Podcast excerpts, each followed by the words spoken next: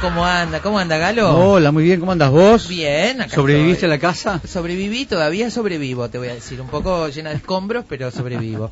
Escombros no, polvillo, de rasquetear enduido, que es el peor polvillo de la historia de la humanidad. Ah, qué horrible. Está en todos lados. Con No- un no tapabocas. ¿no? Ah, si no, No, nada. Ah, Es- una cosa que no se puede más.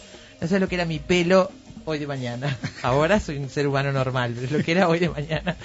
Una cosa, anoche, antes de la última ducha, antes de acostarme, era una especie de escoba para tirar. Pero bueno, ¿qué va a ser? Todo sea por una pintura y por renovar un poquito las cosas. ¿Queda lindo? ¿Está quedando lindo? Por ahora está quedando lindo, está dando trabajo, pero está quedando lindo. En fin, está quedando lindo.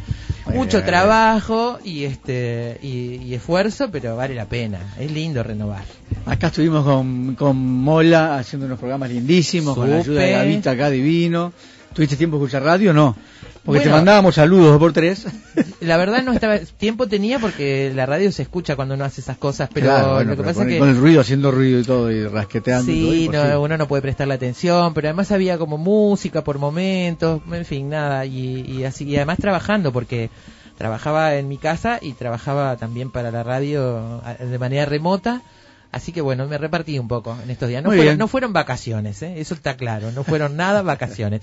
Entre otras cosas armamos, Alberto, los oyentes ya, lo- los amigos en Facebook lo vieron, una página nueva, Sí, además sí, de sí, la que ya tenemos. Ya lo vi, ya estuvimos hablando de eso con Carolina. Y, No la vamos a abandonar, porque algunos Ah. preguntan, ay, se cambiaron de página. No, simplemente agregamos otra porque acá te- habíamos llegado al tope de 5.000 amigos. Exacto, ya lo, lo explicamos el otro día con Carolina. Nada y- más que eso. Sí, sí, sí. Bueno, bárbaro entonces, ¿eh? Todo precioso. Ahí está Pablito Baute en cabina de control. ¿Cómo estás, Pablo?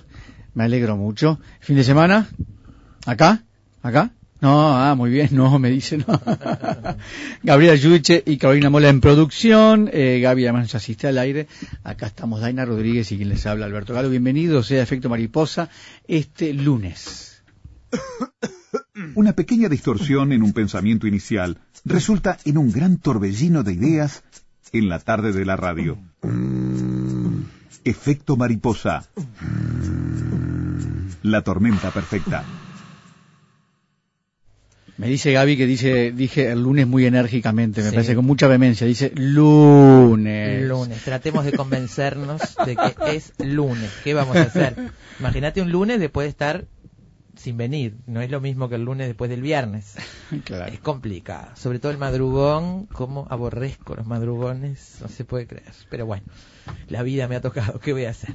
Título de hoy, amigos. Título del cine. Las nieves del Kilimanjaro. El título de una película, en este caso, del año 2011. Claro, en este caso del cine, ¿no? De- en este caso del cine y en este caso del año 2011, dirigida por el francés Robert Guédiguian. Eh, lo que muchos conocen es primero un relato de Ernest Hemingway y sobre todo la posterior adaptación a la pantalla en el año 52, dirigida por Henry King, eh, protagonizada por Gregory Peck y Eva Gardner, que es este, la, digamos, la adaptación del relato de Hemingway.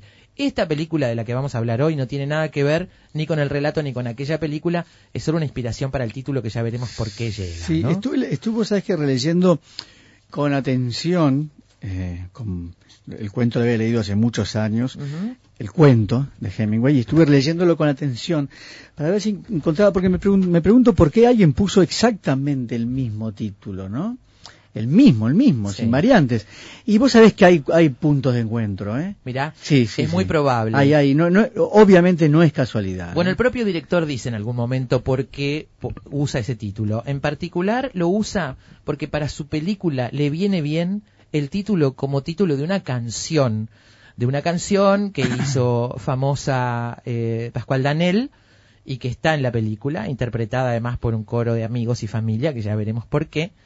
Eso en particular, el, mismo director dice, no tiene nada que ver ni con Hemingway ni con la película de Henry King, no tiene nada que ver con eso en la historia que nos cuenta que Dian hay un proyecto para ir al Kilimanjaro. Hay un proyecto de una pareja para ir al Kilimanjaro. Ya veremos por qué. Porque esta es una historia ambientada en la actualidad, donde el protagonista, que es Michel, es un líder sindical del puerto, en un lugar de Marsella, en un pueblo de Marsella, en un pueblo portuario, que en medio de la crisis colabora para encontrar una salida colectiva por parte de los trabajadores para evitar el cierre de la empresa.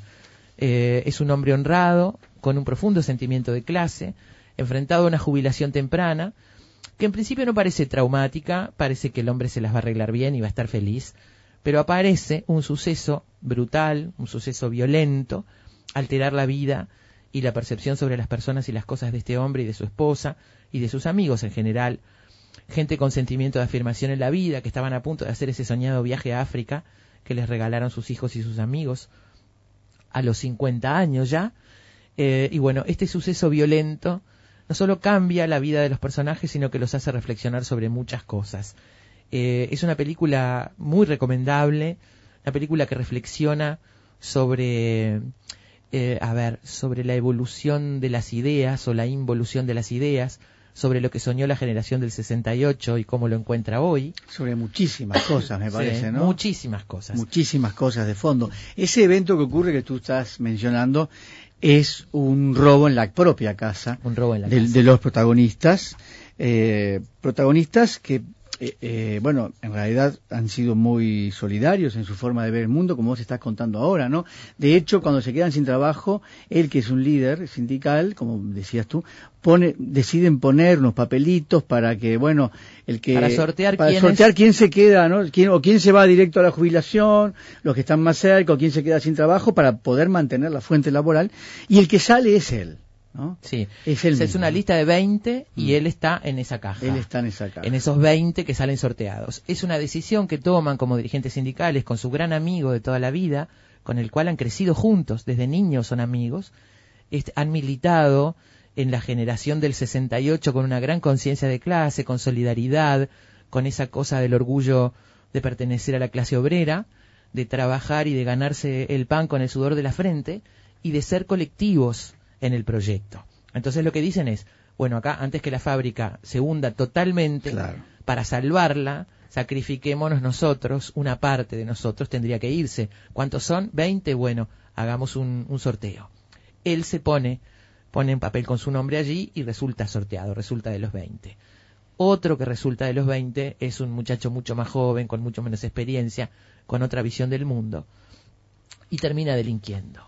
Y entonces termina delinquiendo de una manera muy violenta. Y entonces ahí empieza esta especie de, este, de crisis que les pasa a estos cuatro amigos, a estas dos parejas y a su familia, eh, porque en realidad la primera reacción es denunciar a este muchacho cuando descubren que es él, y después que está preso, preguntarse si eso es lo que tenían que haber hecho en realidad.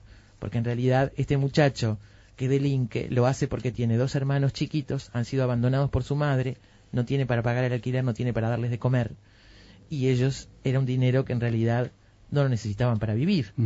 Entonces se plantean esto, esto genera una división entre los amigos, genera una manera distinta de ver la solución y genera una reflexión y una autocrítica sobre cómo ver el mundo, ¿no? Después de tantos años. Hay una escena, Alberto, es, es muy, me parece que resume mucho varias cosas de la película, donde está este matrimonio en la terraza de su apartamento, un apartamento modesto, un apartamento que han comprado con muchos años de sacrificio, una terracita donde tienen una parrillita y hacen allí pescado a la parrilla y se sientan a mirar el barrio. Entonces están los dos sentados y él le dice a ella, ¿cómo nos hubiéramos visto nosotros mismos hace 30 años? Si hubiéramos mirado caminando por la calle hace 30 años, hubiéramos mirado para arriba, hubiéramos visto una, pa- una pareja cincuentona tomando un trago en la terraza y comiendo aceitunas. ¿Qué hubiéramos pensado? Y entonces ella le contesta, hubiéramos pensado, los hubiéramos tratado de pequeños burgueses. Entonces él dice, somos burgueses, tenemos una casa propia, vamos a la playa los fines de semana, tenemos un auto, teníamos un proyecto de un viaje, somos burgueses. Y entonces ella dice, bueno, burgueses, pero no mucho. En todo caso, dice ella, los hubiéramos visto, hubiéramos pensado, tienen cara de felices, y con esa cara no pueden ser gente que haya hecho daño a alguien. Se están plantea- replanteando esas cosas, ¿no? Este, de esto habla la película, entre otras muchas cosas, ya veremos, porque bueno, va a ser uno de nuestros temas. Vamos a entrevistar a José Pérez López, que es crítico de cine, responsable de la página web no solo cine.net de España. Vamos a hablar sobre la película que trata estos temas, la solidaridad colectiva, la lucha sindical en tiempos de crisis económica y moral, ¿no? la violencia también, en fin, las relaciones familiares, todo eso. Luego, Las Nieves originales, la novela de Hemingway, perdón, la novela no, el cuento, es un relato, un cuento corto de Hemingway, y la película de Henry King. Para un comentario breve, Alberto acaba de refrescar absolutamente todo ese relato, así que vamos a comentar un poquito sobre este texto original y después un viaje al monte africano que inspira novelistas y cineastas. Sí, vamos a, a charlar con Ignacio Javier Lucero. Es eh, un andinista mendocino que, bueno, suele justamente escalar los Andes, que sobrevivió a un infarto y a una CB en la cordillera del Himalaya en 2011. Eh, escaló hace poco más de un mes, después de este evento que acabo de mencionar, la montaña más alta de África, el Kilimanjaro. El médico le había dicho que podía llegar solamente a los 3.500 metros y él llegó más allá de los 5.000. 5.500, le faltaron 300, porque la montaña tiene 5.800, para llegar a la cima, y dijo, me vuelvo porque me muero. Eh, había tenido ya eh, ese infarto y bueno, es un sobreviviente. Vamos a charlar con él sobre esta montaña, pero sobre todo eh, sobre esta experiencia de vida, diría yo, ¿no? Eh, alguien que no puede dejar de hacer algo que ha elegido hacer aún a riesgo de, de su salud, ¿no? Vamos a conversar con él sobre esto. Perfectamente, sobre ese lugar al que quieren ir los personajes de esta, de esta película, Las Nieves del Kilimanjaro. Eh, Marie Claire en particular, la esposa, ha soñado con ir allí y en una, al comienzo de la película, en una fiesta para celebrar el aniversario de boda, les regalan los hijos y los amigos han hecho una colecta y le regalan el dinero para el viaje y los pasajes. Eh, se inspiró para, para hacer el guion de esta película en un poema de Víctor Hugo que se llama La gente pobre, eh, y nosotros vamos a repasar un poco algo, pues es un poema muy largo, no lo podemos leer completo, pero sí algún fragmento. Muy largo y muy impactante, ¿eh? Sí. Pero en definitiva, claro, es la historia de dos personas que se quieren mucho y que hacen cada uno por su lado la misma obra de bien sin comentárselo al otro, digamos, ¿no? Sí, más o menos. Y esto tiene mucho que ver con la película, tiene muchísimo que ver con la película. Y de paso vamos a hablar un poquito sobre Víctor Hugo y el tema ideológico, porque este, este poema, entre otras cosas que hizo, por supuesto, y su gran obra Los Miserables, es producto de un cambio ideológico en un hombre que nació monárquico, digamos, en una Claro. familia monárquica, ¿no? Claro, claro. Este, así que bueno, de todo eso irá la tarde de hoy con mucha música también, Alberto. Mucha ¿eh? música, vamos a ponerle música a la tarde como, como siempre, eh, inspirada en eh, películas que, son, que han sido inspiradas en poemas. Así que va, va a estar de poesía el asunto esta tarde. ¿eh? Exactamente. La, estamos en invierno, las nieves de Kilimanjaro están prontas, quédense por ahí. ¿eh?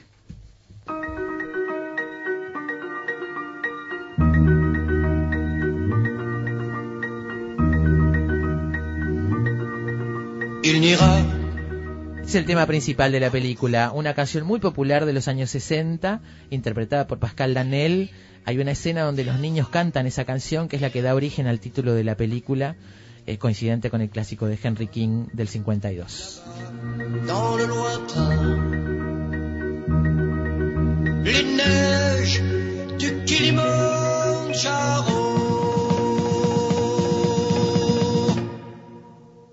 Kilimanjaro.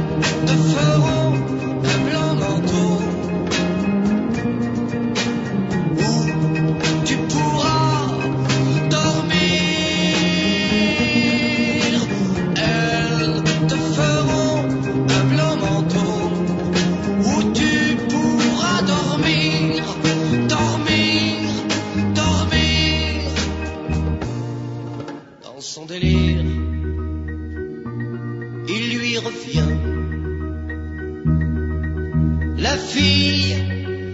qu'il aimait. Il s'en allait, main dans la main. Il la revoit quand elle riait.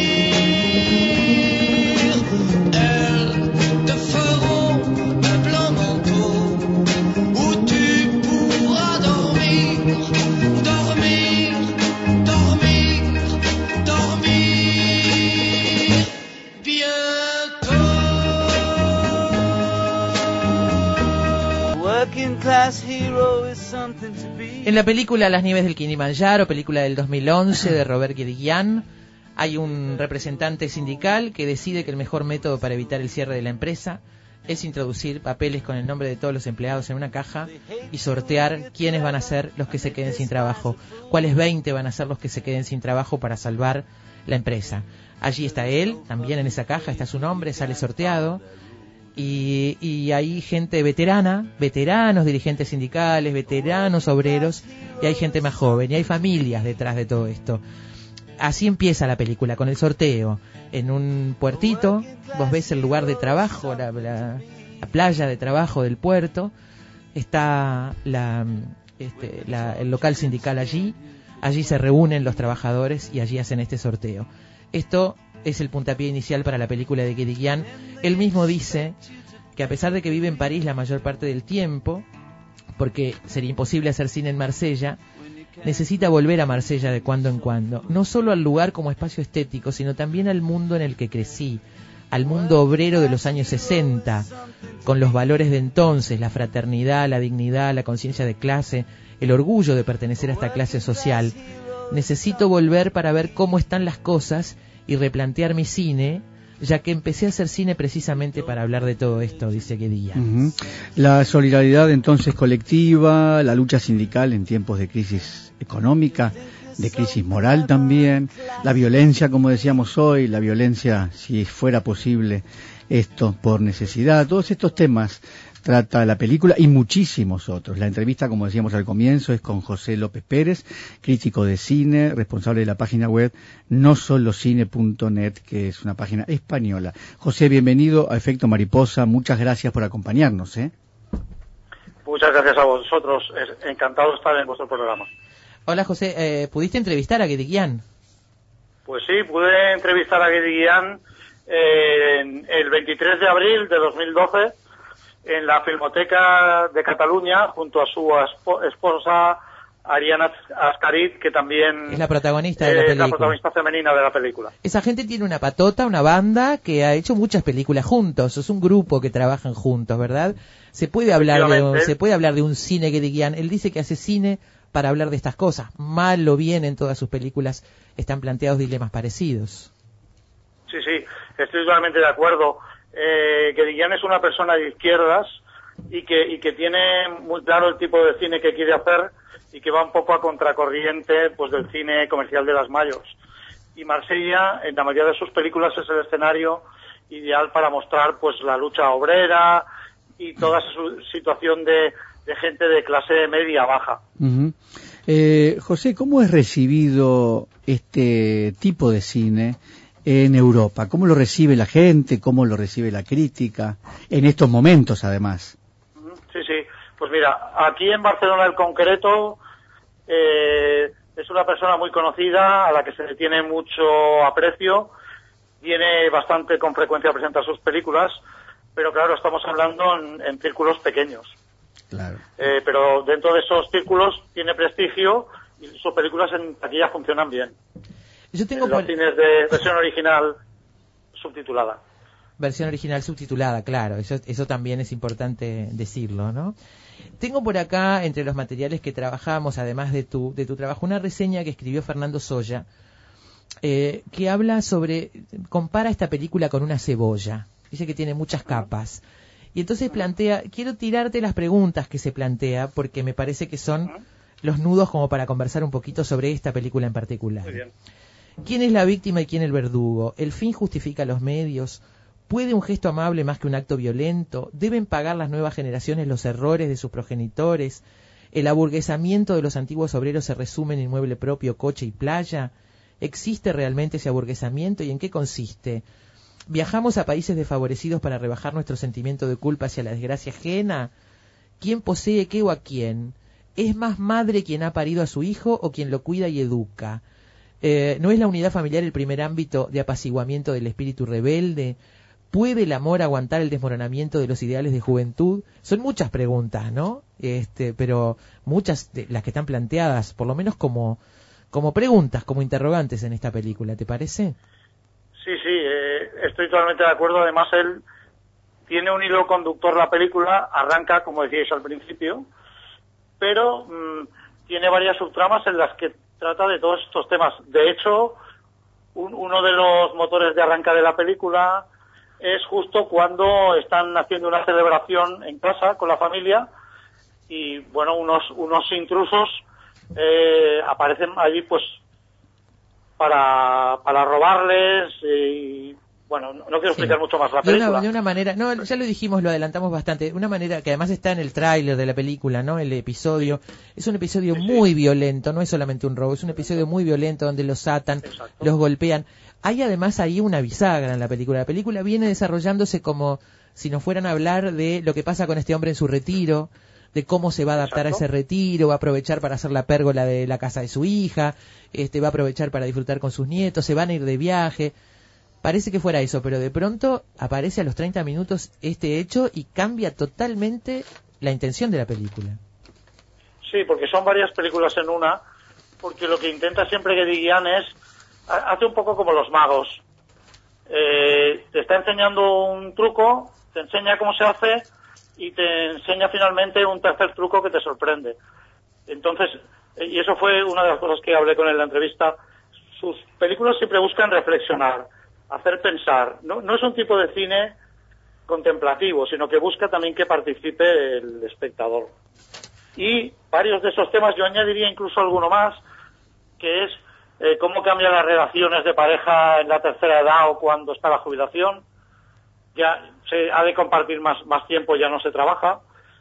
La, la relación incluso, cómo cambia entre padres e hijos a- cuando pasa el tiempo, porque una de las cosas que plantea Gedigian es que parece que las nuevas generaciones son más conformistas eh, que las generaciones que anteriores que lucharon más. ¿no? Es uno de los planteamientos que, que hace Gedigian en esta película, ¿no? Y Eso- en general también un poco en su cine. Está, me parece que está muy bien armado porque eso incluso provoca la división entre los amigos, esa discusión, Exacto. ese debate, ¿qué hay que hacer frente a este hecho violento? Este, eso provoca la, la división entre dos amigos que son entrañables y que han vivido la vida juntos y que han vivido la vida juntos sí, exactamente en esa carrera sindical que es muy formadora para las personas. Sí, sí, sí. Sí, además la película va un poquito más allá todavía, porque el- ese final tan sorprendente te hace todavía que tengas que tomar partido por alguno de los personajes. Claro. Creo que es, que es un tipo de cine que busca que, que reflexiones, que pienses, ¿no? Eh, ahora, uno puede decir, uy, qué, cuántos temas serios, qué seriedad para, para hacer cine con esto. Sin embargo, acá está como base, digamos, eh, justamente la sabiduría de ser un cine entretenido, además, ¿no? Es que su cine es ligero, es una de sus Claro, claves. claro. Por Ahí- los diálogos que tiene, por cómo está estructurado. Es decir, esto que podría ser un drama aterrador, pues no, es, eh, se vive desde el punto de vista cotidiano y, y- y- y todo eso siempre con, con un sustrato en el que hay una cierta comedia y, y- y hay unos, unos elementos en los que siempre intenta huir del, del drama manido, ¿no? Lo costumbrista es muy importante para lograr esto que, que decía muy bien Alberto, podía ser un dramón y no lo es. Eh, es- igual interpela mucho, ¿no? Nos interpela a todos, me parece, a todos quienes reflexionamos sobre esos temas, ¿no? Obviamente habrá gente para los que estos temas pasan sin importancia, pero sí nos interpela. Ahora, hay un elemento fundamental, me parece, y creo que es, es producto de todo el cine de Guiriguian, no solo de esta película, en la dirección de actores, ¿no? ¿Qué Sin pasa duda. con esos actores en pantalla? ¿Cómo, ¿Cómo te parece que los vemos? Bueno, es que una de las claves para que este cine funcione también es que el actor, por un lado, tiene muy claro lo que tiene que hacer pero también le da una cierta libertad con el texto y, y con, y con el contexto para que eso fluya de una forma más realista. Él siempre intenta trabajar con los mismos actores, son un poco como una familia. Ya sin contar a Ariane, que evidentemente es su mujer, pero todos esos actores forman un poco el, el, el clan Guediguian y, y él sabe muy bien lo que necesita de cada actor y los actores se lo saben dar. Te dijo que, que prefiere filmar en desorden, que no firma, que no filma en orden Sí, sí. cronológico. Sí, sí, por supuesto. Incluso él va cambiando la historia a medida que va rodando. ¿eh? No, no, no tiene un guion cerrado desde el principio. Ajá, la va modificando a medida que la historia crece desde lo fílmico, Exacto. digamos. Qué interesante eso, ¿no? Sí, sí, sobre todo porque es una forma de, de aprendizaje del mismo, ¿no? De, de huir del aburrimiento y de huir de lo manido, ¿no? Eh, la esposa cuando la entrevistaste dice hace 30 años que somos amigos, ¿no? Eh, Eso es, como, sí. como, como explicando justamente esta actuación tan compacta del grupo, ¿no? Sí, sí, sí, sí. Además, Ariane eh, es una mujer encantadora. Cuando yo los entrevisté era una semana antes de las elecciones, cuando ganó Land, y, y hablamos pues un poco de, de la idea de familia y, y- y de cómo sobrellevar tantos años trabajando juntos, pues ser pareja y a la vez trabajar juntos, ¿no? Y por eso Ariane lo que hace también mucho es trabajar con otros directores, como ya me decían plan de broma, para tener descanso de guedillas, ¿no? Claro, claro. Eso, este, uno parece, no sé, uno se sienta en la butaca, ve una película y, y espe- especula, ¿no? Sueña muchas veces. Y cuando, cuando conoce un poquito más sobre quiénes son las personas que están detrás de esos personajes y el director, este, a veces quiere fantasear con alguna idea. Y parece, en, en, lo, en lo que transmite ese cine, sobre todo en esta película, parece transmitir algo parecido con sus dos personajes, ¿no? Esa sincronía. Uno no puede menos que amar a esos dos personajes, a esa pareja, entrañablemente. verdad quererlos. Sí, sí. Cierto y además a medida que avanza la película, parece que los vas queriendo más, ¿no? Claro, porque no solo por, porque dicen verdades, sino por, por cómo se quieren ellos y cómo quieren a sus semejantes, en realidad. Sí, sí, sí, cierto. Creo que eso conmueve. Hay otra cosa este, que me parece que también, ah, para agregar más capas a esta cebolla, me parece que también el rol de la mujer está en debate en esta película. Ella ha dejado sus estudios de medicina, se casó con él, trabaja cuidando a una señora, lo hace con mucha dedicación, este, no tanto por el dinero que recibe, sino por cariño a esa señora muy vieja que la verdad la mayor parte del tiempo duerme. Pero hay un momento donde ella busca un espacio propio, un espacio de soledad, en el medio de esa cosa un poco angustiante en la que se transforma el retiro de su marido, ¿no? Sí, sí, sí, cierto. Que Gillian siempre se plantea los roles, tanto los masculinos como los femeninos, pero siempre hace más hincapié en el, en el de la mujer en el sentido de, de cuál es el rol eh, al que aspira, ¿no? Es decir, como la sociedad es cambiante, eh, a, a medida que va aprendiendo, va, va cambiando su forma de entender el mundo y, la relación con su pareja. Ujú. Eh, esto que decía Daina, de, aparte de la, la, la mujer o el papel de la mujer, cuando la entrevistaste a ella, también te dijo que Mary Claire es muchas mujeres, digamos, ¿no? Sin duda, sin duda. Eso está en la entrevista que yo publiqué en nosolocine.net. Sí. Son muchas mujeres y se inspiró en muchas mujeres. Todas mujeres trabajadoras, evidentemente, pero in- in- incluso leyó mucho al respecto y, y habló con muchas mujeres de, de ese estilo, aparte de las que ya ya conoce de Marsella, ¿no? Pero sí, eh, creo que la conclusión que se puede sacar es que Marie Claire son varias mujeres que podemos encontrar y conocer. Eh, tuvo un percance ella allí en esa película, en esa, en esa escena violenta, ¿no? Sí, sí, sí, eso también me lo contó, sí, sí. Tuvo, tuvo un, un percance y eso le hizo que, que en algunas escenas eh, pues eh, tuviera que rodarlas con un cierto dolor, ¿no? Porque se, se, se rompió el brazo, ¿no? Eso es, se rompió el brazo derecho y Así bueno, que esa escena donde ella cae al piso y se queja de dolor, lo estaba haciendo de verdad. justo esa escena la estaba haciendo de verdad. Qué increíble, ¿no? Es Dudaron increíble. un poco en, en, en esa toma darla como buena o no, pero al final en el montaje, pues eh, que digan decidió, decidió ponerla. Sí. Es, es- el efecto que produce esa escena en la película, eh, lo repito, es sorprendente para los que están esperando o no saben lo que viene, ¿no? Eh, es una película con un contenido profundamente político, profundamente político. Nuestro personaje cita permanentemente, todos, pero sobre todo nuestro personaje central, cita permanentemente a Jean Jaurès, que es un político francés que fue el fundador de lo que después fue el socialismo en Francia, ¿no? Este, un hombre muy comprometido, cita frases concretas, su mujer le dice en broma Llorés a él, ¿no? Este, porque Sí. sabe de su admiración por este hombre, cuando se va de ese local descuelga fotos entre las que hay una foto de un discurso muy famoso de Jean Jaurès, este, y hablan permanentemente del socialismo, de las ideas marxistas, y sin embargo me parece, no sé cuál es tu opinión, que es una película que funciona aún para un público no politizado. ¿Cómo te parece? ¿Funciona o no? Sí, est- estoy, estoy de acuerdo, funciona bien. Lo que pasa es que yo añadiría una cosa. Gedigian está reflexionando también sobre la política y sobre él mismo y sobre aquella ilusión que tenía de cambiar el mundo y que no ha sido posible en la práctica, ¿no? Sí. Sí, él, él te lo dice incluso en la entrevista. Yo creo que hay un momento donde él se, se pone un poco a la defensiva de que alguien suponga que él habla del fracaso de esas ideas, ¿no? Eso es. Él dice que no, que es profundamente optimista incluso. Sí, es que Gedigian, si hablas con él, es una persona profundamente optimista, positiva, y, y en su punto de vista, siempre que habla, es muy cercano. Es una persona muy cercana.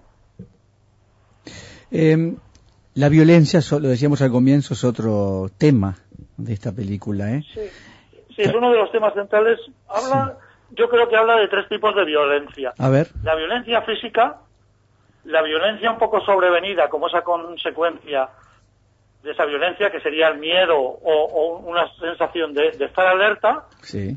y finalmente la consecuencia que causa en, en la gente que se relaciona con la violencia. Eso podemos verlo en los niños, creo. Sí. Es un- uno de los temas que hasta ahora no hemos hablado.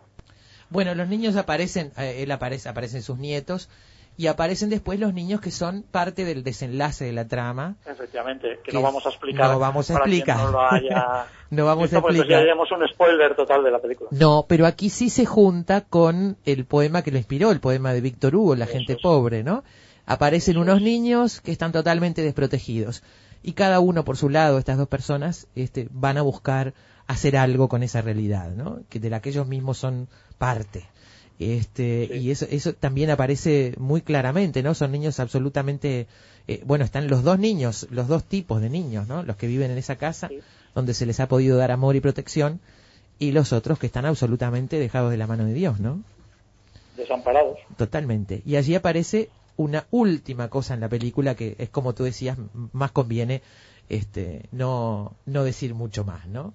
Pero en todo caso es una película muy recomendable y, y está disponible en internet, lo digo abiertamente porque bueno, está en YouTube, así que no, no hay forma de este, de no saberlo para aquellos que no han podido verla en su momento. No sé si estará en video de cordón, Alberto, habría que averiguar para Eh, no lo sé todavía, la verdad. Lo vamos a averiguar en un para- minutito y ya les decimos. para ¿eh? decírselo a la gente.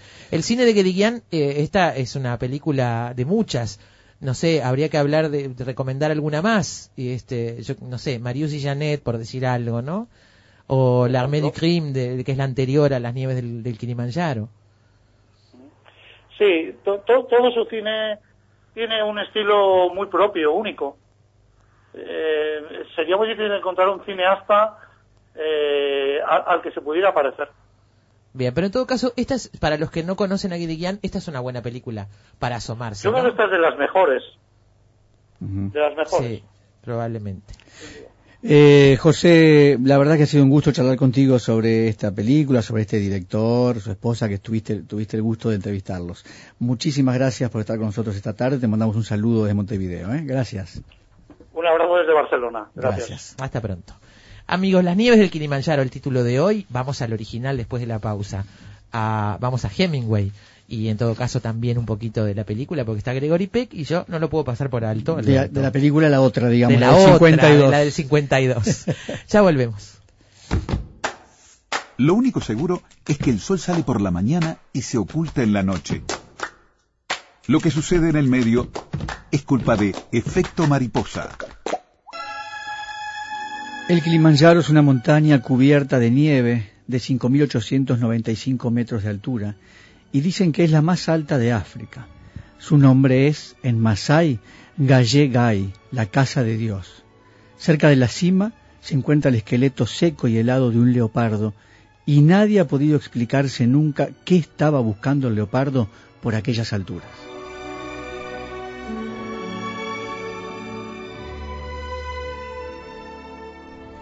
Bueno, así comienza el cuento de, de Ernest Ernest Hemingway. Un cuento largo, debo decir, es un cuento de unas Sí. 25, 26 páginas, pero no tiene desperdicio. ¿eh? Eh, Yo lo leí hace muchísimo tiempo. Sí, yo también eh, lo estaba repasando en, en estos días, lo terminé ahora un poquito antes de, de volver a salir al aire. Eh, a ver, eh, Dicen, Hemingway- Alberto, sí. dice que eh, durante un safari africano en el 34, este hombre se enfermó de disentería y eso lo obligó a llamar a un avión de rescate que lo llevara a un hospital donde fuera atendido y durante el vuelo vio las laderas del monte Kilimanjaro y se inspiró para hacer este, Bueno, este es, sabido que Hemingway ha escrito casi siempre sobre cosas que ha vivido, que le ha Claro. tocado, que le ha tocado un hombre muy aventurero, es decir, casi todos sus relatos, sus cuentos, sus novelas, prácticamente todos tienen que ver con, con un punto de partida de alguna evidencia propia. Claro. Este es el caso. Sobre todo muy exótica para su mentalidad, para la mentalidad de su sociedad, ¿no? De su, Eh, ve- claro, de su pero- país y de su momento. pero no para que un hombre No, aventurero a más no poder. Harry es un escritor en este cuento que mm, tiene un accidente, están, están de safari en África, tiene un accidente de arma, con un arma, y, y bueno, eh, se le produce gangrena, y queda allí varado esperando un avión, herido, como contás que, que le ocurrió a él, Sí. ¿no? Este, que, que le ocurrió a él por otras cosas, digamos. Sí. Y entonces quedan varados allí en, en África, eh, se les ha roto el camión, o sea que quedan parados en el paisaje mismo salvaje de África, esperando un avión que da él y la esposa. Y ahí yo, yo veo algunas similitudes de fondo con la con esta película de la que estamos hablando Ajá. hoy, que es la relación con su esposa, él a partir de que él está seguro de que se va a morir, yo no voy a contar el final del cuento, pero él está seguro de que va a morir, la mujer le dice que no, eh, él empieza a repasar su vida, la vida que ha tenido, las mujeres que ha tenido, la relación con esta propia mujer y empieza a revalorar de alguna forma, a revalorizar la vida con esta mujer que la acompaña, la acompaña ahora. Está el dinero en juego. Él se ha casado en principio con esta mujer porque tiene, tenía dinero y ahora empieza a poner entredicho. Pero ella ha él. vivido para él. ¿no? Claro, ella ha vivido para él y empieza a poner entredicho también sus, sus propias elecciones y cómo se ha equivocado. Lo que tiene de interesante Hemingway es aquella vieja teoría del iceberg, ¿no? O lo que llama en literatura que es lo no dicho. Y es lo que no dice. Uno está leyendo a Hemingway y estamos conscientes en la lectura de que hay cosas que no nos está diciendo, pero al mismo tiempo nos está dando una puntita del hilo para que podamos tirar y ver de qué se trata ese diálogo aparentemente superficial que están teniendo un matrimonio en el cual él, él parece que se muere, ella dice que no, están tomando un whisky juntos ahí en África. Eh, pero ¿qué hay en el fondo de esto aparentemente simple? Ahí está el verdadero Hemingway, ahí está lo importante. Él es un maestro, ya sea, por ejemplo, en los diálogos, es un experto en diálogos, experto en diálogos. Cuando uno lee Hemingway, parece que los personajes están allí hablando delante de uno. ¿eh? No sé, es Claro. impresionante cómo lo logra. Pero atrás de esos diálogos cotidianos, coloquiales, simples, siempre hay algo más. Siempre está lo no dicho, el resto del iceberg. Eso es lo que me parece interesantísimo de este cuento. En eso que Digan tiene también mucho, ¿no? Claro, De eso claro. también mucho. Eh, desde que Darryl Zanuck le compró los derechos a Hemingway y le encargó el guion a Casey Robinson, así como la dirección a Henry King, giró las instrucciones para que se modificara el final del cuento, buscando uno que no fuera otro más que mostrar a Harry Gregory Peck recuperado de la gangrena y dispuesto a aprovechar la lección que le dejó ese encuentro con la muerte, para que con la ayuda de su esposa Helen eh, pueda llegar a ser un escritor genuino. Salvo su parte final, la película Las nieves del Kilimanjaro, filmada a principios del 52, refleja claramente el espíritu de Hemingway, ya que si bien el guionista tuvo que saquear material de otras historias del escritor para darle consistencia cinematográfica al relato, lo hizo siempre respetando los lineamientos del código de los héroes hemingwayanos, en particular la invención del personaje de Cynthia, que es Ava Gardner, desde su nombre, dado que la única referencia en el cuento sobre ella se da muy breve, pasaba todo el tiempo con prostitutas y cuando se dio cuenta de que no podía matar su soledad, sino que cada vez era peor, le escribió a la primera, la que lo abandonó. En la carta le decía que nunca había podido acostumbrarse a estar solo. Le contó como cuando una vez le pareció verla salir del Regents, la siguió ansiosamente, y que siempre hacía lo mismo a- al ver a cualquier mujer parecida por el bulevar, temiendo que no fuese ella, temiendo perder esa esperanza. Eh, ahí construyó a Cintia con elementos y episodios extraídos de otras mujeres de Hemingway, en, obras como Adiós a las armas, Por quien doblan las campanas, en fin, eh, y Fiesta y Ahora brilla el sol. Así que este, esta Cintia, que es Ava Gardner en la película, un personaje relevante en la película, en la novela es apenas una imagen Sí. que pasa por la evocación, ¿no? Pero que es la que le ha dejado a él prendado. Qué lindo ejercicio este, les vamos a mandar deberes para el fin de semana, mira, qué lindo ejercicio es. Leer el cuento, que también debo decir que está en internet, se consigue, por favor Sí. pongan versión completa, porque si no salen fragmentos del cuento y después te, te querés Sí. matar porque pensás que terminó en un momento que no puede terminar. Entonces, versión completa está el cuento y la tarea está buena porque podría, se, se leer el cuento, ver la película del 52, que como tú bien decís está bastante este, atinada con respecto al cuento, y después ver esta otra película que en principio no tendría nada que ver, pero yo creo que en el fondo sí tiene que ver, en sobre todo en cuanto a la- esa relación de pareja de la que hab- hablábamos con nuestro entrevistado. ¿no? Harry, que es Gregory Peck, es este escritor que ha sido gravemente herido en un accidente de casa en África, está postrado en su litera en el campamento, eh, en sus ataques febriles recuerda su pasado y cómo perdió a la mujer que más amó, Cynthia, o sea, Ava Gardner, y que ahora está muerta, y se hace reproches de haber antepuesto su trabajo como escritor a su vida privada y se considera un fracasado. Y allí está Susan Hayward para cuidarlo mientras esperan la llegada de ayuda. Eso es la versión cinematográfica de Henry King del año 52. Esta sí está en video del cordón. Sí, es así, la otra, la nueva, no está. La de Guiar no, pero está en internet, la pueden ver y el cuento también, si no tienen el libro, está en internet, disponible para que todos lo disfruten. Eh, dice, ahí tengo algunos mensajes acá sobre la película, sobre la que estamos hablando. Dice Silvia Vallejo, ya la vi, es una película maravillosa. Virginia Martínez, que nos recomendaba eh, otra película de, de Geddy Guián, este, y, y en realidad este, no, no, no la hemos trabajado todavía. Eh, y bueno, algunos mensajes, dice María Reina, qué bello, lamento no poder seguirlos, aunque me acompañen por esta vía, gracias por ser referentes de la historia cultural que vivimos. Un beso a Olga Gutiérrez que dice que iba escuchándonos en el ómnibus y le pusieron a un colega de las tardes, la molestó bastante. Pero bueno, ¿qué va a hacer? El chofer es el que manda ahí, en el, ¿no? Sí, sí, sí, sí. ¿Qué va a hacer? La verdad, y a ese colega lo ponen mucho los Lo choferes. ponen los choferes. mucho, choferes de todos lados. Más que a nosotros, te Sí, diría. sí, bueno, no tiene un rating que nosotros no tenemos ni tendremos jamás, gracias a Dios. Ese por ahí, eh, ya seguimos.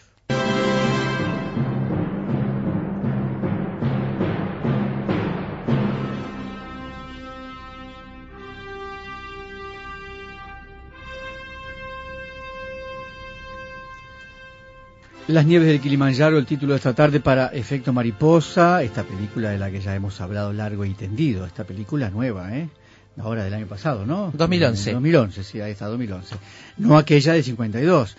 Pero decíamos, esta película está basada eh, en un poema de Víctor Hugo, que ya más adelante les vamos a leer algunos fragmentos, porque es realmente impactante y vigente todavía, súper interesante. El concepto de la película de alguna forma está basado en aquello. Por lo tanto, vamos a poner un poco de música a la tarde recorriendo el cine inspirado en poemas.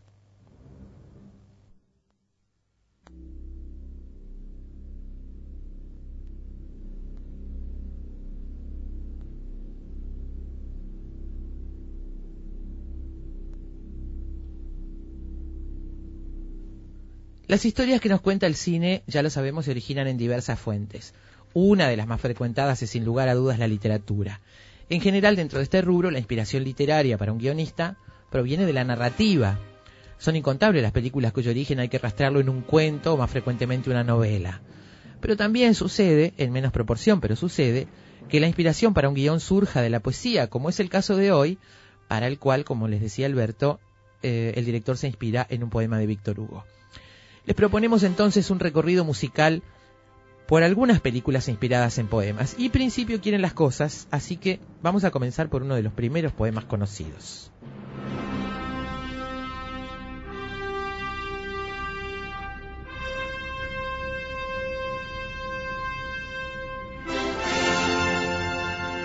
La Odisea es una película estadounidense de fantasía y aventuras del año 1997, ganadora de un premio Emmy y nominada a los premios Globos de Oro.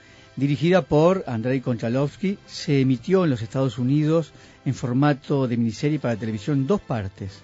Está basada en el antiguo poema épico griego de la Odisea, atribuido normalmente a Homero. Fue rodada, eh, rodada perdón, en Malta y Turquía, así como en otras localizaciones del mar Mediterráneo, donde transcurre la historia, y en partes de Inglaterra. El reparto internacional de estrellas incluye a Hermana Sante, eh, Greta Sacchi, Irene Papas, Isabella Rossellini y Christopher Lee, nada menos.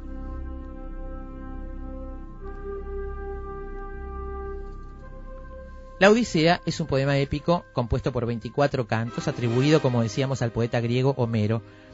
Se cree que fue compuesta en el siglo VIII a.C. en los asentamientos que Grecia tenía en la costa oeste del Asia Menor. Fue originalmente escrita en lo que se ha llamado un dialecto homérico. Narra la vuelta a casa del héroe griego Odiseo, Ulises en latín, tras la guerra de Troya. Además de haber estado diez años fuera luchando, Odiseo tarda otros diez en regresar a la isla de Itaca, donde tenía el título de rey, perdido durante el cual su hijo Telémaco y su esposa Penélope toleran en su palacio a los pretendientes que buscan desposarla, porque ya creían muerto a Odiseo, al mismo tiempo que consumen los bienes de la familia. El poema es junto a la Ilíada uno de los primeros textos de la épica grecolatina y por tanto de la literatura occidental. Se cree que el poema original fue transmitido por vía oral durante siglos por aedos que recitaban el poema de memoria, alterándolo consciente o inconscientemente. La Odisea ha inspirado más o menos textualmente un sinnúmero de producciones cinematográficas. Entre los directores que le rinden homenaje podemos citar, además de Konchalovsky, a Stanley Kubrick, por supuesto.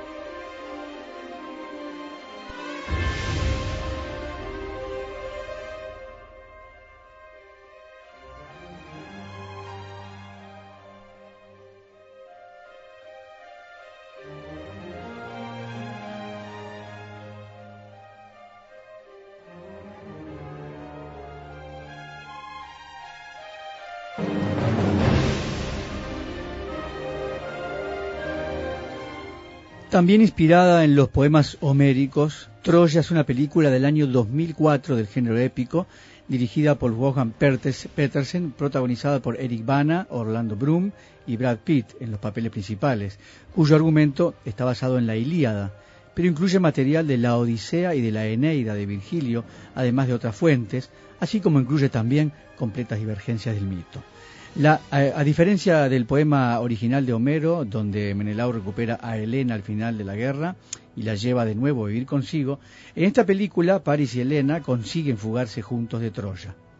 Cuenta una historia protagonizada por Héctor, Paris y Aquiles, en la cual se enfrentan los troyanos y los helenos. Estos últimos consiguen sobrepasar las murallas de Troya gracias al mítico caballo de madera denominado caballo de Troya.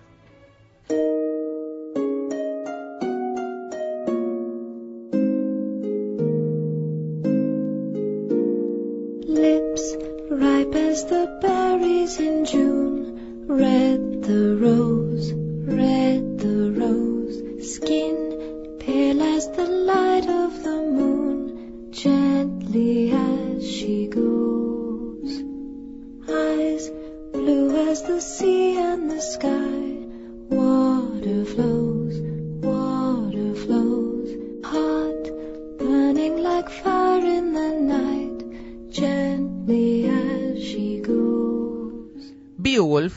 una película animada con la técnica denominada captura de movimiento. Es una película del 2007 dirigida por Robert Zemeckis y basada en el poema del mismo nombre de autoría anónima.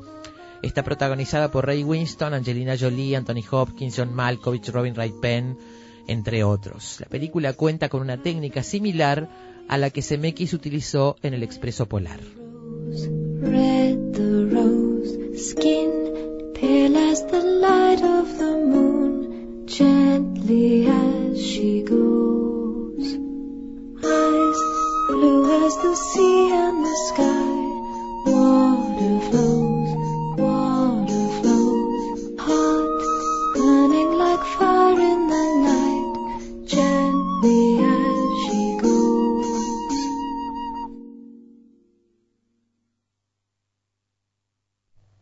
Originalmente, Beowulf es un poema épico anglosajón anónimo que fue escrito en inglés antiguo.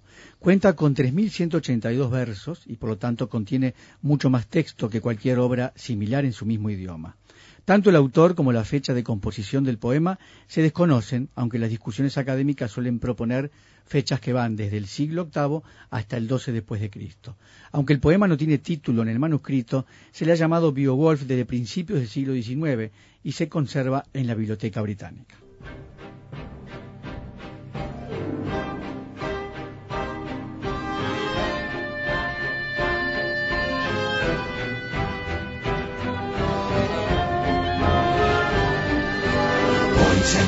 Girls of every age, wouldn't you like to see something strange? Come with us and you will see. This our town of Halloween. This is Halloween. This is Halloween. Pumpkins scream in the dead of night. This is Halloween. Everybody make a scene. Trick or treat. Tell the neighbors on your diaphragm. It's our town. Everybody scream.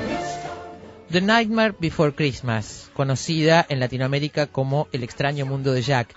Es una película de 1993 dirigida por Henry Selick y realizada con la técnica stop motion, catalogada como película animada o película animada musical.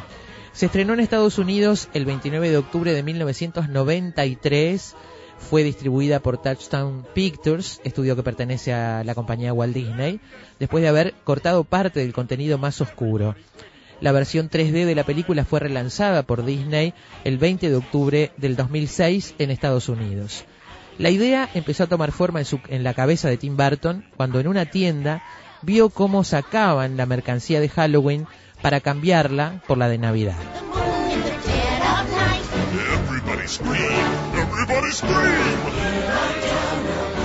I am the clown with the tearaway face. Here in a flash, bomber than a trace. Who's there?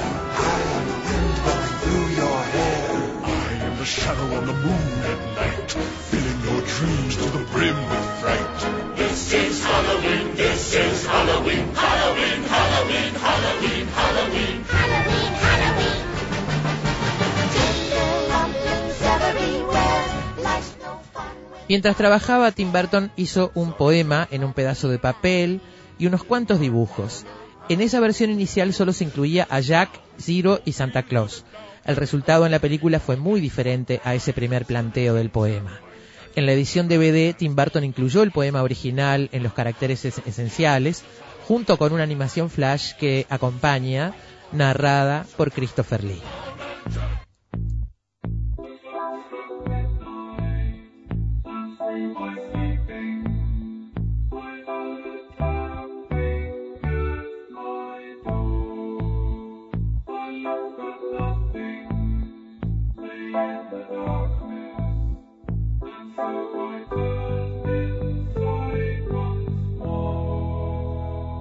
my amazing.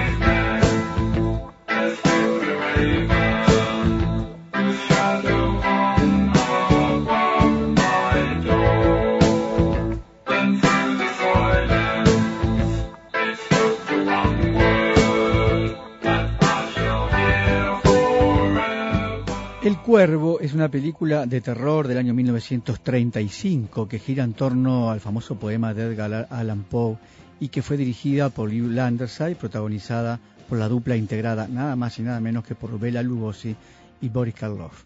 El doctor Bolin, un excelente pero maniático neurólogo obsesionado con Poe, es convencido por un juez para que vuelva a la práctica de su profesión y salve a su hija, que sufrió un accidente automovilístico.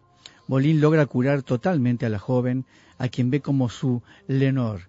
El médico plantea torturar y asesinar al novio y al padre de la chica y así quedarse con ella. Para ello utiliza a un asesino fugitivo, Boris Karloff, que está huyendo desesperadamente de la policía.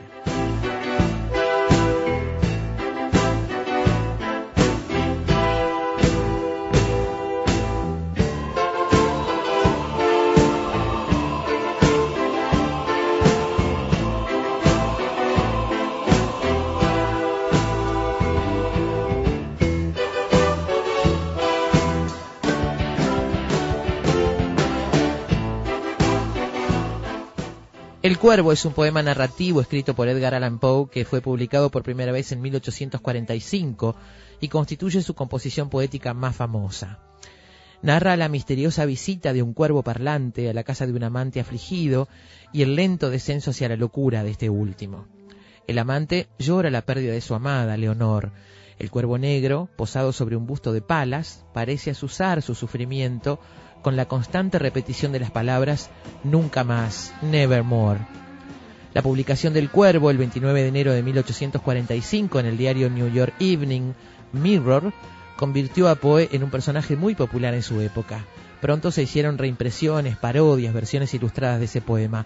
Aunque algunos críticos mantienen opiniones diversas acerca de su valor literario, el poema sigue siendo una de las composiciones más famosas que se han escrito en lengua inglesa.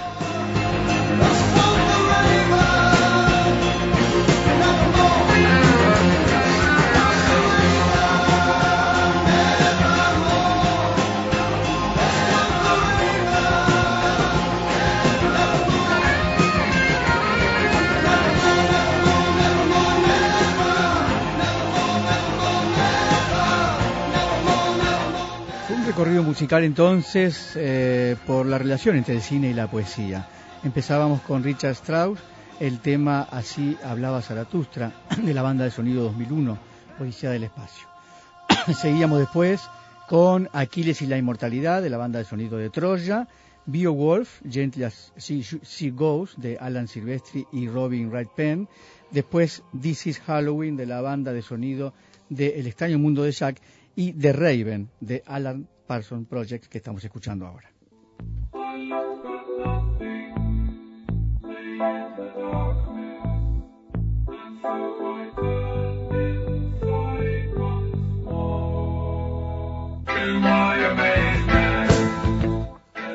Dice Elizabeth Perrone, hice los deberes y vi la película de hoy en la compu. Muy bien, Elizabeth. Está bueno eso, ¿no? Si no- digo, está bueno si le gusta la película, si no es un Son sufrimiento. sugerencias. No, sugerencias. Proletarios, sindicalistas como los de antes, imaginarme a los panzas de hoy en lugar de los personajes, no sé, alguno del Zunca tal vez, en fin, parece de otros tiempos. Queda gente como esa, Elizabeth, aunque no te parezca, queda, queda. Vamos a hacer una pausa y nos vamos al Kilimanjaro, Alberto, ¿te animás? No vamos. Dale. No sé si me animo, pero no tenemos otra. No tenemos otra.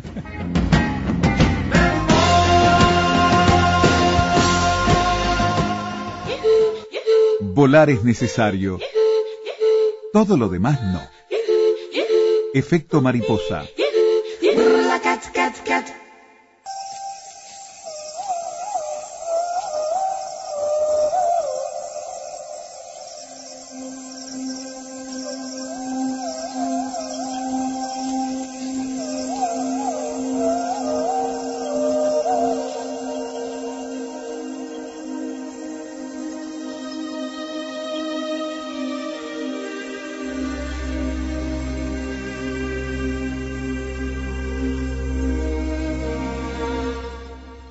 Los peones levantaron el catre y lo llevaron a través de las verdes tiendas hasta el avión, pasando entre las hogueras que ardían con todo su resplandor. La hierba se había consumido por completo y el viento atizaba el fuego hacia el pequeño aparato. Costó mucho trabajo meter a Harry, pero una vez que estuvo adentro se acostó en el asiento de cuero y ataron su pierna a uno de los brazos del que ocupaba Compton. Saludó con la mano a Helen y a los criados. Después giraron rápidamente, mientras Compi vigilaba y esquivaba los pozos hechos por los jabalíes. Así a trompicones atravesaron el terreno entre las fogatas y alzaron vuelo con el último choque. Harry vio a los otros abajo, agitando las manos, y el campamento junto a la colina se veía cada vez más pequeño. La amplia llanura, los bosques y la maleza, y los rastros de los animales que llegaban hasta, hasta los charcos secos. Y vio también un nuevo manantial que no conocía. Las cebras, ahora con su lomo pequeño, y las bestias con las enormes cabezas reducidas a puntos, parecían subir mientras el avión avanzaba a grandes trancos por la llanura, dispersándose cuando la sombra se proyectaba sobre ellos. Cada vez eran más pequeños. El movimiento no se notaba y la llanura parecía estar lejos, muy lejos. Estaban encima de las primeras colinas y las bestias le seguían siempre el rastro. Luego pasaron sobre unas montañas con profundos valles de selvas verdes y declives cubiertos de bambúes. Y después, de nuevo, los bosques tupidos y las colinas que se veían casi chatas. después otra llanura, caliente ahora, morena y púrpura por el sol. Compi miraba hacia atrás para ver cómo cabalgaba. Enfrente se elevaban otras oscuras montañas. Por último, en vez de dirigirse a Arulla, dieron la vuelta hacia la izquierda. Supuso sin ninguna duda que al piloto le alcanzaba el combustible. Al mirar hacia abajo, vio una nube rosada que se movía sobre el terreno, y en el aire algo semejante a las primeras nieves de unas ventiscas que aparecen de improviso. Y entonces supo que eran las langostas que venían del sur. Luego empezaron a subir, parecían dirigirse hacia el este. Después se oscureció todo y se encontraron en medio de una tormenta, en la que la lluvia torrencial daba la impresión de estar volando a través de una cascada, hasta que salieron de ella. Compi volvió la cabeza sonriendo y señaló algo. Harry miró, y todo lo que pudo ver fue la cima cuadrada del Kilimanjaro, ancha como el mundo entero, gigantesca, alta e increíblemente blanca bajo el sol. Entonces supo que era allí donde iba.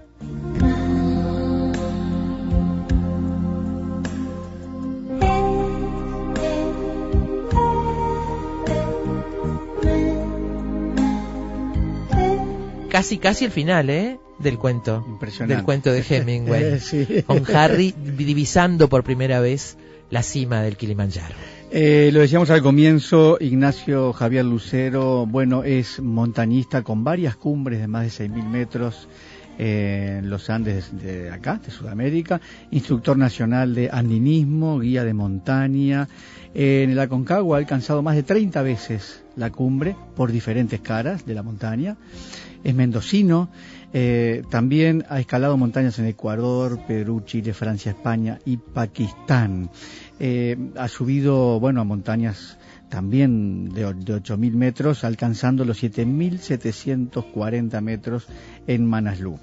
Eh, tuvo allí un, un accidente, un infarto y una ACV en la cordillera del Himalaya en 2011, pero hace poco más de un mes, este año, eh, volvió a trepar la montaña, subió al Kilimanjaro. Qué coraje, por- ¿eh? Impresionante, Qué asombroso. coraje. Y por eso lo tenemos hoy acá entre nosotros. Subió hasta los 5.500 metros, le faltaron solo 300 para llegar a la cumbre. Ignacio, bienvenido a Efecto Mariposa esta tarde. Muchísimas gracias por acompañarnos. ¿eh?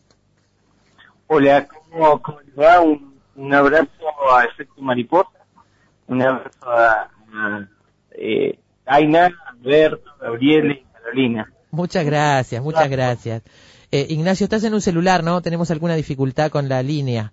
Por momento se va, así que bueno, cruzaremos los dedos para que para que podamos seguir la charla. Yo quería empezar preguntándote desde cuándo y por qué andinista. Bueno, yo he estado relacionado a la montaña toda mi vida, eh, cerca de los 13 años. Yo ahora ya estoy a 39 años tengo. O sea, bueno, la cuenta se la dejo a usted.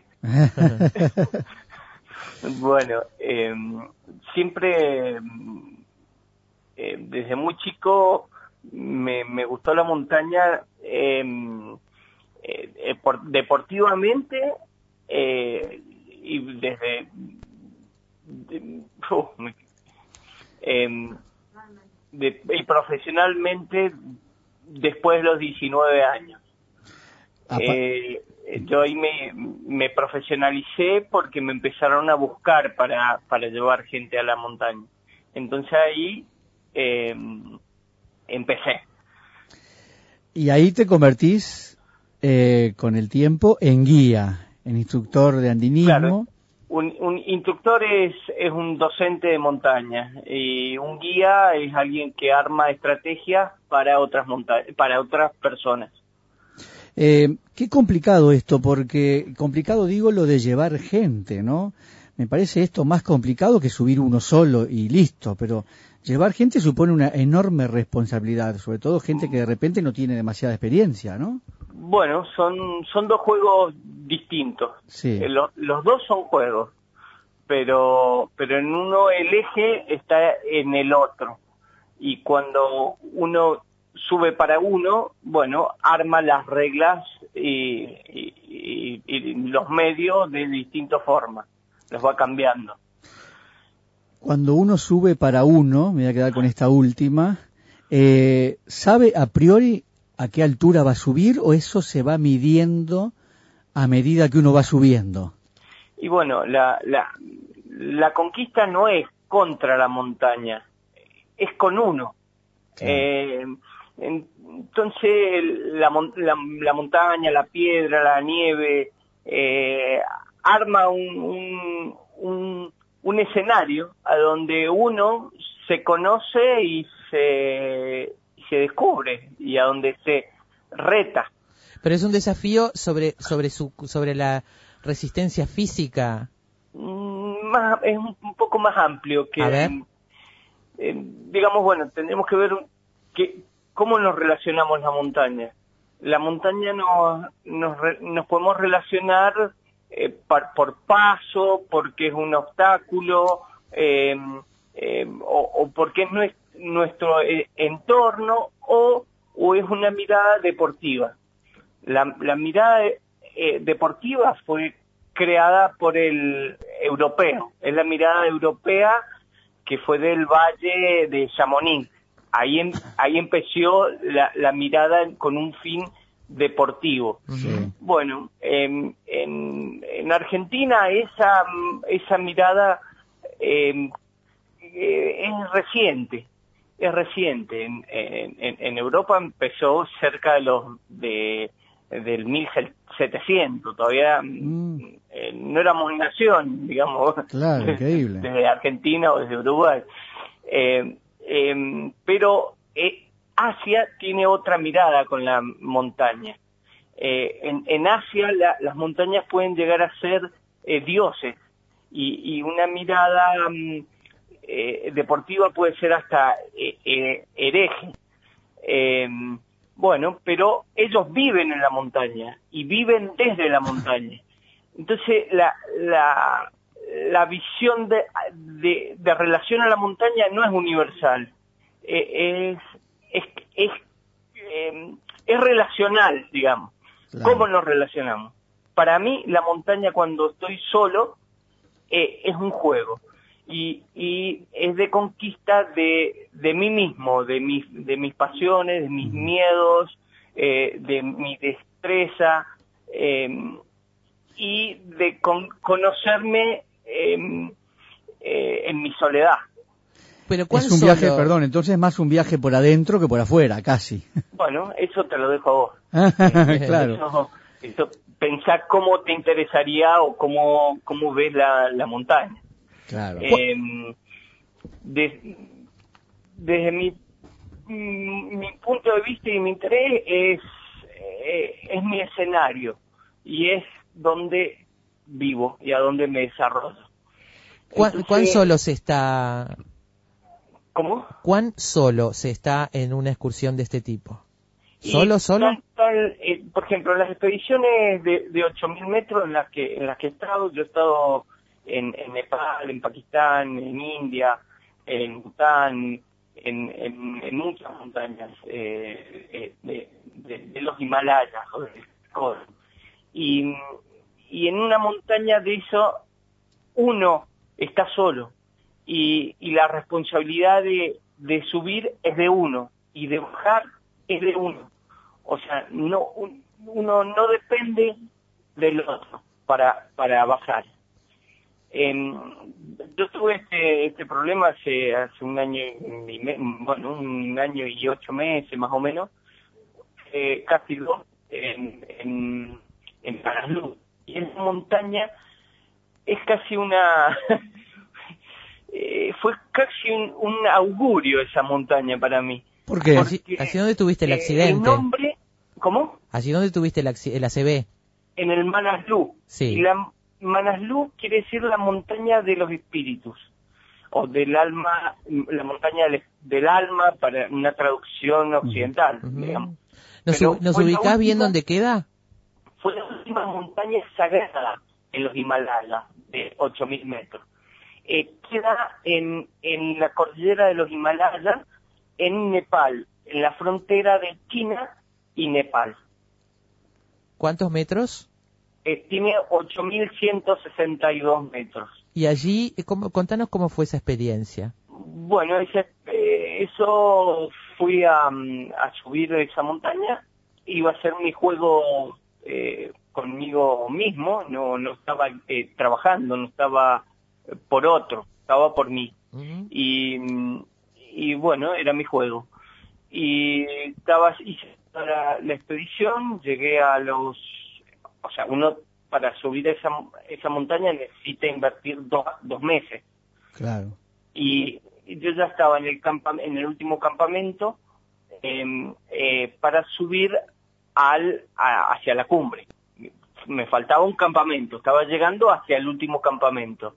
Eh, yo eh, llegué a 7.700, eh, no, siete- eh, 7.400 fue. Ajá. Y en ese momento eh, se me produjo una, un infarto. Y, y bueno, tendría que haber terminado el, el cuento ahí. Pero, pero bueno, pude interpretar qué es lo que me pasó. Pero estabas, estaba a ver, pasando. estabas absolutamente solo. Sí, iba con otros que siguieron. Yo les dije, bueno, tengo una emergencia, pero no entendieron muy qué es lo que me había pasado. Entonces ellos siguieron y quedé solo, sí. Quedé con, con el infarto y yo lo, lo, lo reconocí. ¿Cómo lo reconociste? Y tuve una, una puntada abajo de la tetilla y otra arriba. Em, ¿por, ¿Por qué? Casi en, en un, digamos, no- conozco mucho los signos de, de, de mal, mal agudo de montaña, de, de lo- los efectos de la, de la altura. Eh, y no eran. Eh, Entonces, por descarte, yo decía, no es edema pulmonar, no es edema cerebral, no es tal, tal, tal. Eh, ¿Qué me queda? Y es un infarto. Qué impresionante. Y, y bueno, entonces empecé a, a, a pensar sobrevivir eh, con ese infarto. Uno, uno donde se, se toma un té a, a, a 5.000 metros, uno se agita. A estar a 7.000, cualquier persona está en, en una situación de emergencia. Claro. Eh, y entonces eh, estaba solo. Eh, no- por más que hubiesen otras personas, no podían ayudarme. Porque para bajar un cuerpo necesitas 20 personas para bajarlo, eh, que no puede moverse. ¿Y cómo reaccionaste? ¿A qué atinaste? ¿Qué atinaste a hacer? Y eh, eh, primero bajar al primer campamento, eh, quedar ahí, buscar a, a, um, pasar la noche eh, y a utilizar um, eh, placebos para que era el vapor, ponerme una crema en el pecho, eh, no podía eh, acostarme, tenía estaba sentado Ah, y, y mi experiencia era todo llegar a- al amanecer. Y, y bueno. Te habías eh, propuesto llegar, que- llegar al amanecer, te salvabas. No, eh, tampoco, tampoco es una garantía. Estoy diciendo que son placebos. Claro, claro. La crema en el pecho o el vapor no, no lo aconseja nadie para un infarto. Claro. Eh, Pero, ¿Cómo, cómo fue el desenlace, Ignacio? Y que bueno, estuve tres, casi tres días en un hospital, tuve do- dos días caminando, eh, bajando eh, cuerdas y bueno, eh, lle- llegar al campamento ba- base, me vio un médico, no, no, no creían que podía ser un infarto, eh, tuve que conseguir un helicóptero para bajar a Katmandú y, mm, bueno, eh, conseguí un, un, un Sherpa, eh, pueblo Sherpa de ahí de, Nepal, que me que consiguió un helicóptero y, y me bajaron a, a Katmandú. En, en Katmandú no solo tuve un infarto, sino que tuve una ACV, tuve una, eh, eh, un accidente cerebrovascular. Eh, sirvió, hizo una lesión en el cerebro donde yo me quedé sin lenguaje, sin todos los mecanismos eh, aprendidos. Eh, yo no tenía mm, nada para, para comunicarme con el otro. Yo lo que estoy hablando ahora es... es- es- Aprendiste de nuevo. re- lo he readquirido, me he reeducado. me ¿En he cuánto tiempo, Ignacio? Y estoy en eso. Pero ¿en, en cuánto tiempo? ¿En un año? Y, y- y medio. Es magnífico, ¿no? Lo que se puede lograr digo, en, en un año y medio. Ahora, con, con todo ese accidente... Pero, ¿usted, cómo? No, di- dime, dime. No, no, estaba pensando cómo, cómo, me, cómo fue esa, eso, esos días, un tremendo y un año estado en el, en el infierno, le digo yo. Pero, pero bueno, eh, con, con muchas ganas, eh, con voluntad, pero no con una voluntad así que sea un cliché, no, no la, la voluntad por voluntad no, no, no sirve. Por lo pronto por- ganas de volver a treparte a otra montañita tenías. Bueno, también. Eh, me fui al Kilimanjaro, eh, pero después de eso ha habido un, un proceso de, de, un, de un año y medio de trabajo. Claro. Y a donde no estoy solo, a donde, a donde tuve un, un, un equipo de más de 10 personas. Eh, personas que me ayudaron a, a hablar, a caminar, a bajarme de una cama, a, a empezar a, a- a caminar, a correr eh, y hacer todo, todos los pasos.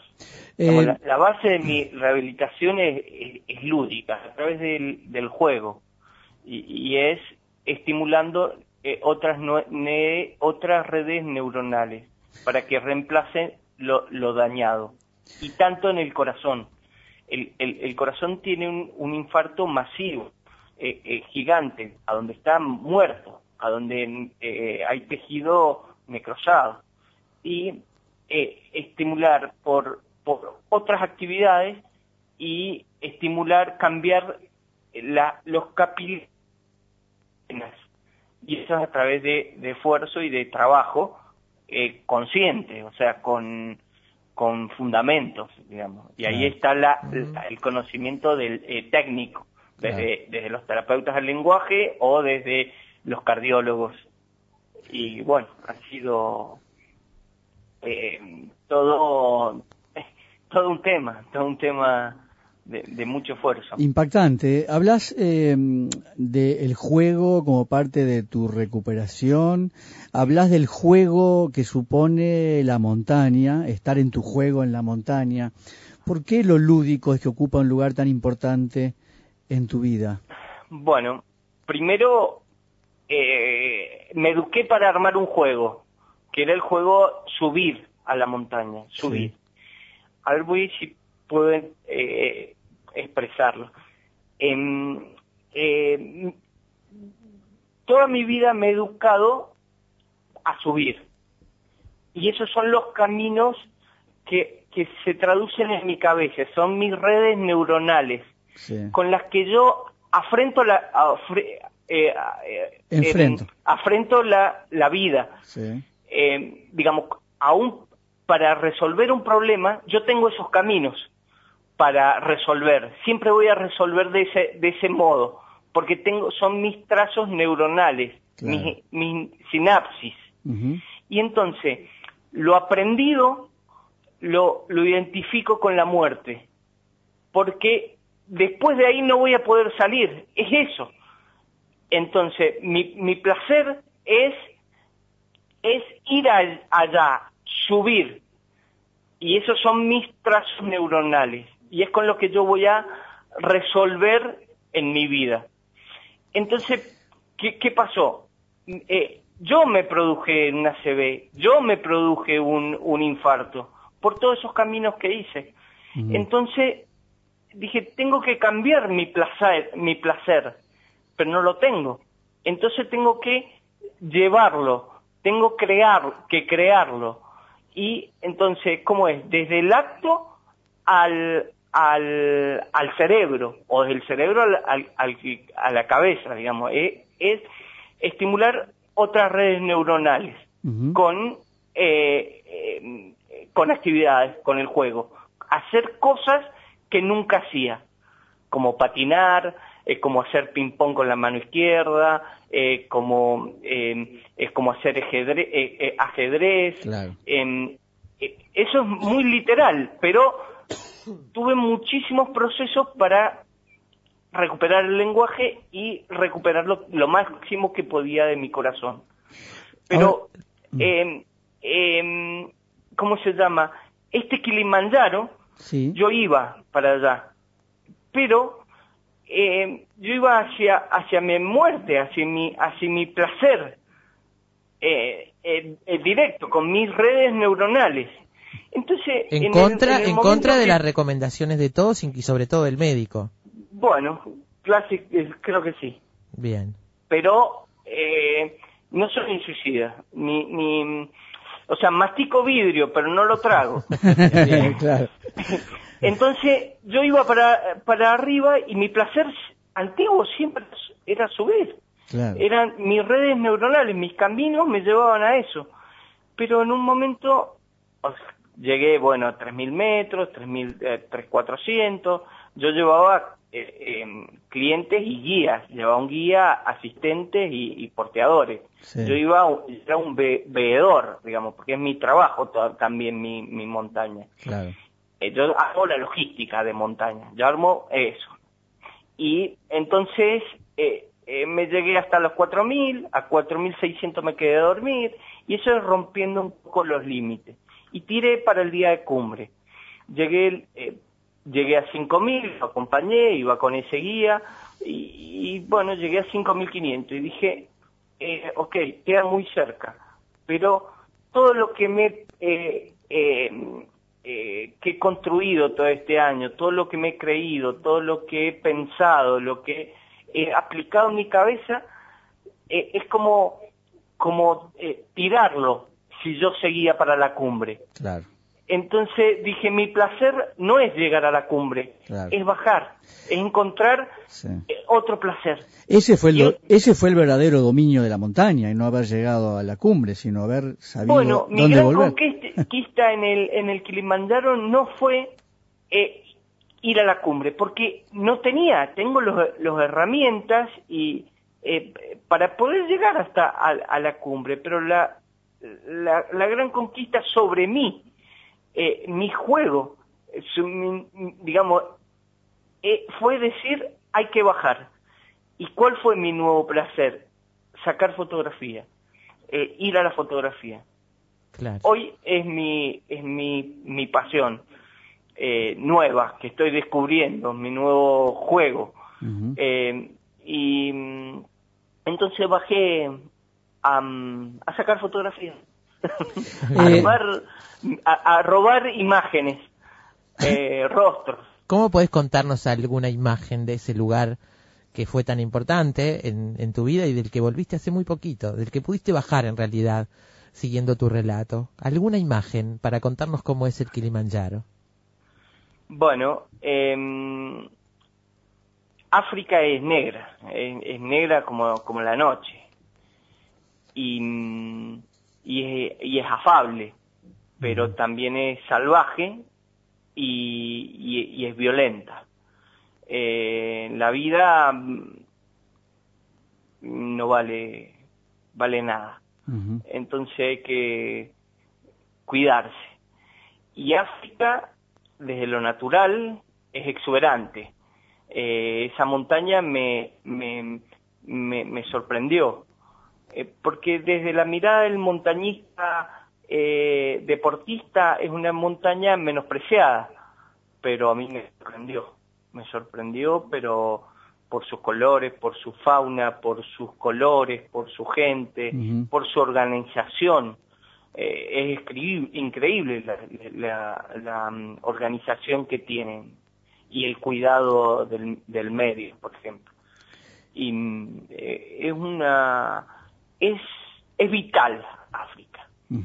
Eh, que se lo puedo decir otro- de otros de otros países otras cosas. Es- Debe ser es, es negra, eh, es salvaje eh, y y es Vital. dura. Pero ahí encontraste tu vida también, ¿no? Ahí, ¿Cómo? Perdón, no escuché. ahí, ahí encontraste tu vida también, ¿no? En el Kilimanjaro, ¿no? Bueno, yo creo que eh, estuve en Asia también, en, en Manaslu, en la montaña de, del espíritu, Sí. me, me he creado. Eh, en Ajá. este año esta es mi montaña. Eh, Eh. y, y ojo, también soy un poquito necio. también un poquito lo tengo.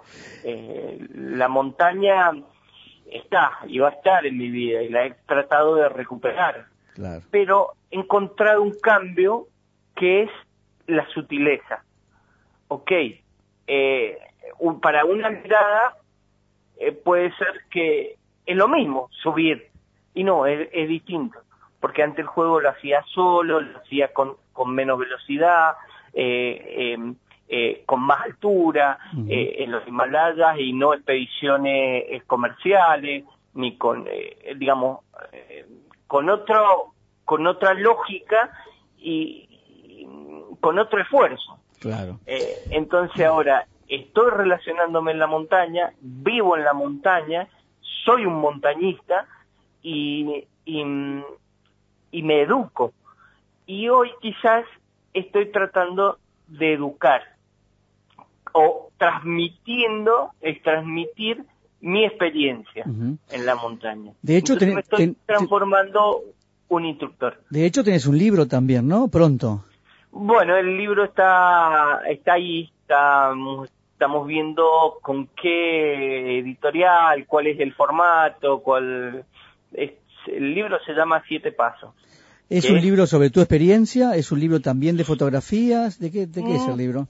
Tiene un poco de, de, de, de- imágenes, pero es, eh, es, la, es la, la experiencia de vida alrededor del Manaslu y de cómo eh, describí el lenguaje y cómo lo pude descri- describir intelectualmente.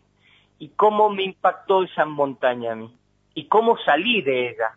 Porque yo en, eh, en la matemática no tendría que haber bajado de esa montaña. Y por eso le llamé le llamo a ese libro que todavía está iné- inédito son siete pasos que es la medida que yo pude encontrar para bajar con ese infarto. Yo no podía más eh, de siete pasos. Y, y ese concepto lo he, traves- lo he atravesado en toda mi rehabilitación. Siete pasos y descanso. Claro. el descanso es la clave a donde se, se mejoran todas las, digamos, se solidifican eh, eh, las mejoras fisiológicas. Entonces eso lo utilizo en, en la cabeza o en el corazón. Eh, ¿Tenés pensado volver al Manaslu? Bueno, eh, mm, No sabemos Sí. todavía. Está bien, no, no hay por qué resolverlo ahora en esta charla. Eh, es, es- es probable. Es probable, no. Espero que no sea en el mismo modo, porque Ah, si bueno. es del mismo modo voy a morir. Eh, creo que Nacho, ese Nacho eh, murió allá arriba. Entonces está buscando otro camino. Eh, Ignacio, ¿las secuelas son tienen que ver con, con el habla o hay más secuelas de otro tipo? Y hay en todos lados. Estoy atravesando. Soy casi una, una lesión que camina. Así que estás, estás con rehabilitación física también para desplazarte, para, sí, sí, para comer, para todo, imagino. Mm, Bueno, no, eh, eh, tengo autonomía, totalmente. Eh, eh, pero la, la medida de cómo me transporto, cómo puedo eh, hacer las cosas en la vida y la, la, la manejo eh, subjetivamente. Estoy controlado con, con medicamentos, tengo más de 11 pastillas por día. Eh, y mm, eh, desde, el, desde el lenguaje hoy mi, es el volumen en el lenguaje y en la lectura. Eh, he tenido que recuperar todos los niveles. Claro. Eh, y yo lo pude descubrir porque es, soy lingüista, eh, me dedico a la literatura y bueno, pude describirlo de lo intelectual. Eh, eh, qué impresionante la experiencia. Eh, la montaña, que en realidad es tu vida, ¿no? Eh, eh, hay Es una parte de mi vida. Sí, pero la montaña como me- la, la montaña como metáfora, digamos, de lo que ha Sí, sido tu bueno. vida, digamos, ¿no? Eso es, impre- es impactante. ¿eh? Eh, Ignacio, bueno, Esperamos el libro Siete Pasos. claro, claro. Esperemos estar en contacto porque, bueno, cuando tengamos ese libro, vamos a leerlo y seguramente haremos algún programa con él y te volveremos a llamar. La verdad, la Me verdad, encantaría, sería un gusto hablar con usted. ahí tenemos otra meta que es el libro y el programa con ese libro. Eh, sería precioso. Nacho, te mandamos, pero un gran abrazo desde, creo Mon- que, desde bueno, Montevideo. con un ¿eh? pequeño aleteo de, eh, de una mariposa en el cerebro, uno eh, podemos cambiar el mundo. Qué divino, Nacho. Un beso enorme. ¿eh? Gracias por estar con nosotros. ¿eh? Les mando gracias. un abrazo grande y Gracias. muchísimas gracias a todos. Chao, chao. Daniel, Hasta pronto. Alberto, Gabriela y Carolina. Muchas gracias. Chau, chau. Amigos, Ignacio Javier Lucero, si habrá historias ¿eh? para descubrir por ahí. Sin palabras. Me iría con la voz de él más que nada. No, no, no sé qué hablar después de esto. Gente querida, la seguimos mañana. ¿eh? Beso grande a Chao. todos.